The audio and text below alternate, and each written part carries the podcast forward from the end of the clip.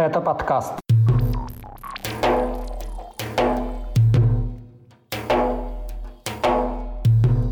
Гибель в Украине похищенного кадыровцами жителя Чечни, жалобы вернувшихся с войны добровольцев, меч победы с портретом Сталина в Грозном, суд над организатором покушения на критика Кадырова и убийство на глазах у полицейских во Владикавказе.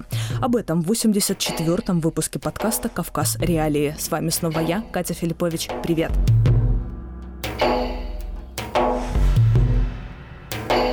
Из Чечни продолжают поступать сообщения о принудительной отправке некоторых жителей республики на войну в Украину. Подробности еще одного такого случая в конце прошлой недели опубликовало оппозиционное чеченское движение «Адат». По данным активистов, житель села Серноводска Шамиль Сосланбеков сначала был похищен так называемыми кадыровцами. Его обвинили в употреблении психотропных веществ и поставили ультиматум – либо отправка в Украину, либо тюрьма. Сосланбеков, как утверждает Адат, выбрал первый вариант и был убит на войне. Когда именно его похитили и как долго он находился в зоне боевых действий, неизвестно. Официального подтверждения гибели Сосланбекова нет. Ни Минобороны России, ни власти Чечни не раскрывают точное число погибших в Украине. Информацию о них журналисты вынуждены искать в сторонних источниках. Проверить сведения о тех, кто попал на войну неофициально, а в качестве так называемых добровольцев или по принуждению, зачастую и вовсе не представляется возможным. Адат утверждает, что Сосланбеков – первый насильно отправленный на войну житель Чечни, о гибели которого стало известно. Как заявил Кавказ Реалии представитель движения Ибрагим Янгулбаев, в республике уже несколько недель идут массовые похищения, целью которых, как выразился собеседник, является поставка пушечного мяса в Украину. Ранее правозащитная ассоциация «Вайфонд» заявила о росте числа обращений от мужчин из Чечни, которые пытаются избежать участия в войне против Украины. Среди тех, кого вынудили отправиться в зону боевых действий, были замечены родственники критиков Рамзана Кадырова, провинившиеся силовики и чиновники. Кроме того, в конце мая стало известно, что среди отправленных на войну есть осужденные за тяжкие преступления, а также те, у кого еще не закончился срок заключения. Критики Кадырова объясняют такую своеобразную мобилизацию тем, что все желающие воевать этнические чеченцы уже уехали в Украину в марте-апреле, и теперь власти Чечни испытывают трудности с поиском новых рекрутов, тогда как глава республики обещал еженедельно отправлять на фронт по 200 человек. Всего по состоянию на утро 16 июня Кавказ Реалии известны имена 115 убитых в Украине бойцов из Чечни. Это только те, о гибели которых сообщили власти, СМИ, родственники погибших или наши собственные источники. Реальные потери могут быть значительно больше.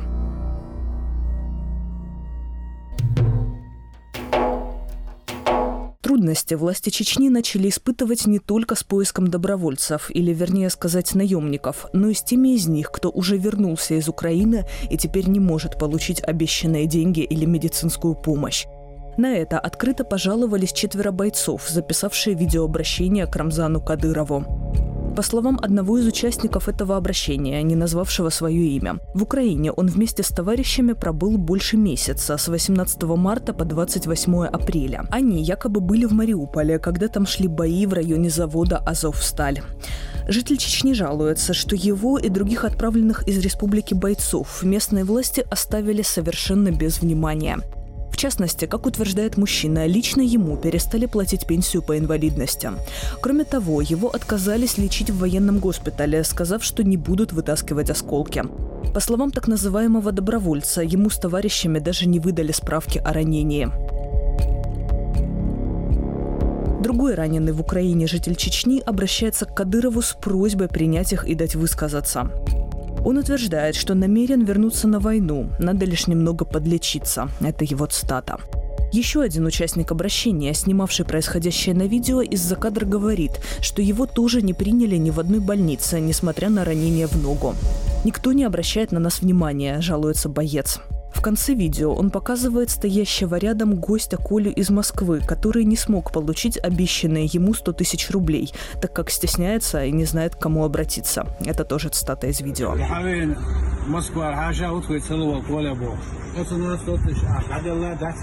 Вернувшиеся из Украины наемники ранее уже жаловались на проблемы с получением обещанных выплат и помощи от властей, но с публичными обращениями на эту тему не выступали. Сам глава Чечни, являющийся одним из главных пропагандистов войны, который регулярно отчитывается об отправке туда новых бойцов из республики, еще в конце марта получил звание генерал-майора. Не остался без внимания и замеченный на фронте приближенный Рамзана Кадырова, депутат Госдумы Адам Делимханов. Ему после возвращения из Украины присвоили звание Героя России. Кроме того, он занял в Нижней палате российского парламента пост первого заместителя главы Комитета по безопасности и противодействию коррупции. Пусть восторжествует справедливость, Аллаху Акбар. Вместе мы сила.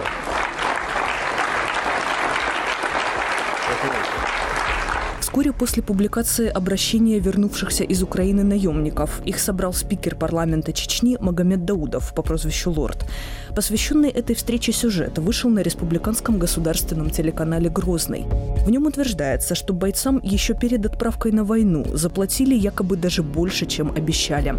Даудов при этом высказал им претензию, что вместо должных двух месяцев они провели в зоне боевых действий всего 40 дней. Никаких контрактов с Минобороны им и не обещали, добавил спикер чеченского парламента. В результате наемники на камеру отказались от своих жалоб. Скачивайте приложение «Кавказ Реалии», чтобы оставаться на связи в условиях военной цензуры в России. Ссылки на приложение вы найдете в описании к этому выпуску подкаста.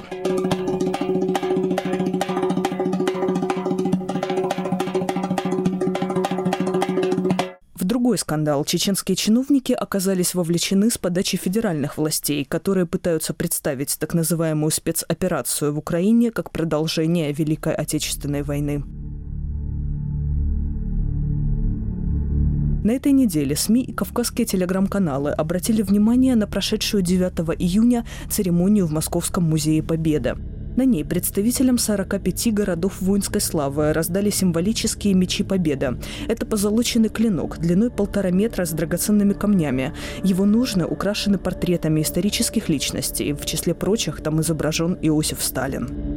И вот такие клинки Кремль решил выдать представителям городов Чечни, Ингушетии и Кабардино-Балкарии, народы которых в 1944 году пострадали от сталинских депортаций. Сегодняшняя наша торжественная церемония – это важный шаг для сохранения нашей памяти. Для вручения мечей Победы приглашаются представители городов воинской славы Выборг, Вязьма, Гатчина, Грозный.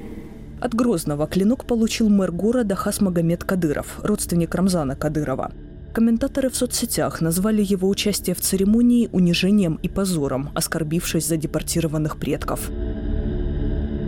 Сам Хасмагомед Кадыров ситуацию никак не прокомментировал. 31-летний мэр Грозного вообще не часто появляется на публике, и известно о нем немногое. До участия в церемонии в Музее Победы он был замечен среди сопровождающих главу Чечни во время его поездки в украинский Мариуполь в конце марта. Перед этим родственник Рамзана Кадырова последний раз упоминался в независимых СМИ еще прошлым летом в связи с пандемией коронавируса. Он тогда требовал привлечь полицию к разъяснительной работе с населением по поводу необходимости вакцинации. Мэром Грозного Хасмагомед Кадыров официально стал весной 2021 года. До этого он в возрасте 26 лет был руководителем городского управления МВД, возглавлял Аргун, занимал пост секретаря Совета безопасности Чечни, а также успел поруководить администрацией главы и правительства республики. При этом после начала войны с Украиной родственник Кадырова с публичными заявлениями на эту тему не выступал, в отличие от многих других приближенных главы Чечни – более того, мэрия Грозного по-прежнему ведет страницу в заблокированном в России Инстаграме, хотя почти все другие государственные структуры республики отказались от этой социальной сети. В участии Хасмагомеда Кадырова в церемонии в Москве наблюдатели увидели еще одно свидетельство слабости Чечни в выстраивании собственной политики в отношениях с Кремлем. Депортация 1944 года до сих пор остаются одной из самых болезненных страниц в истории народов Северного Кавказа. Напомню, тогда по приказу Сталина в Центральную Азию были насильно вывезены до полумиллиона чеченцев и ингушей. По разным данным, до трети из них погибли. Из Кабардино-Балкарской АССР депортировали 40 тысяч человек. За несколько месяцев до распада Советского Союза сталинские депортации были названы геноцидом. В 2004 году Европейский парламент отдельно признал геноцидом депортацию чеченцев.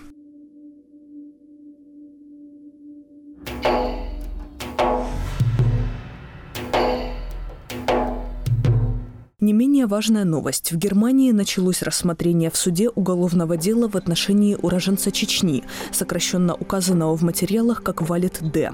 Его обвиняют в организации покушения на правозащитника Мухаммада Абдурахманова, брата оппозиционного блогера Тумсо Абдурахманова. По данным прокуратуры, заказ на убийство критика Кадырова подсудимый в 2020 году получил от чеченских спецслужб. Адрес проживания Абдурахманова на территории Германии ему якобы сообщил один из сотрудников ведомства по охране Конституции ФРГ. В связи с этим проводится отдельное расследование. Дело о покушении на Мухаммада Абдурахманова строится в том числе на показаниях чеченца по имени Тамерлан, который должен был стать исполнителем убийства. Он в декабре 2020 года рассказал о готовящемся покушении самому Абдурахманову. После этого в доме обвиняемого Валида Д. провели обыск. У него нашли пистолет Макарова с глушителем. Предполагаемого организатора покушения судят по статьям об организации тяжкого преступления и нарушении закона об оружии. Сам Мухаммад Абдурахманов перед началом процесса обратился к суду с письменным заявлением, в котором назвал причины подготовки покушения на него активную позицию его брата Тумсо и свою собственную позицию против пророссийского режима в Чечне. Правозащитник уверен, что приказ убить его был отдан высшим руководством республики и одобрен лично Кадыровым.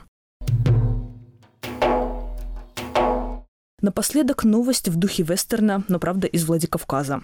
Там в республиканской больнице скорой помощи в присутствии полицейских застрелили подозреваемого в совершении преступления. Это произошло 12 июня. За день до этого мужчина, согласно сообщениям в телеграм-каналах и заявлениям правоохранительных органов, в ходе конфликта с пожилым таксистом ударил того ножом. Пострадавшего доставили в республиканскую клиническую больницу. Вскоре туда же полицейские привезли задержанного нападавшего. У него была повреждена рука. В воскресенье в больницу прибыли сын и друг раненого таксиста. Первый прошел в кабинет врача, где находился напавший на его родственника, и нанес ему удары ножом. За ним, как видно на опубликованной в Телеграме записи, ворвались трое полицейских. Они повалили мужчину на пол. В этот момент из-за их спин друг пострадавшего таксиста несколько раз выстрелил в задержанного.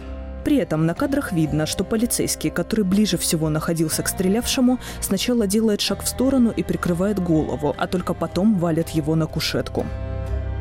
По факту произошедшего Управление Следственного комитета по Северной Осетии возбудило уголовное дело по статье об убийстве группой лиц о проведении какой-либо проверки в отношении сотрудников правоохранительных органов, которые сначала доставили участников конфликта в одно и то же медицинское учреждение, а затем не смогли обеспечить там безопасность, не сообщается. На этом у меня все. Ставьте лайки этому выпуску, делитесь им в социальных сетях и с друзьями. Это поможет продвижению подкаста. А также подписывайтесь на Кавказ Реалии, если вы по какой-то причине еще этого не сделали. С вами была я, Катя Филиппович. Пока.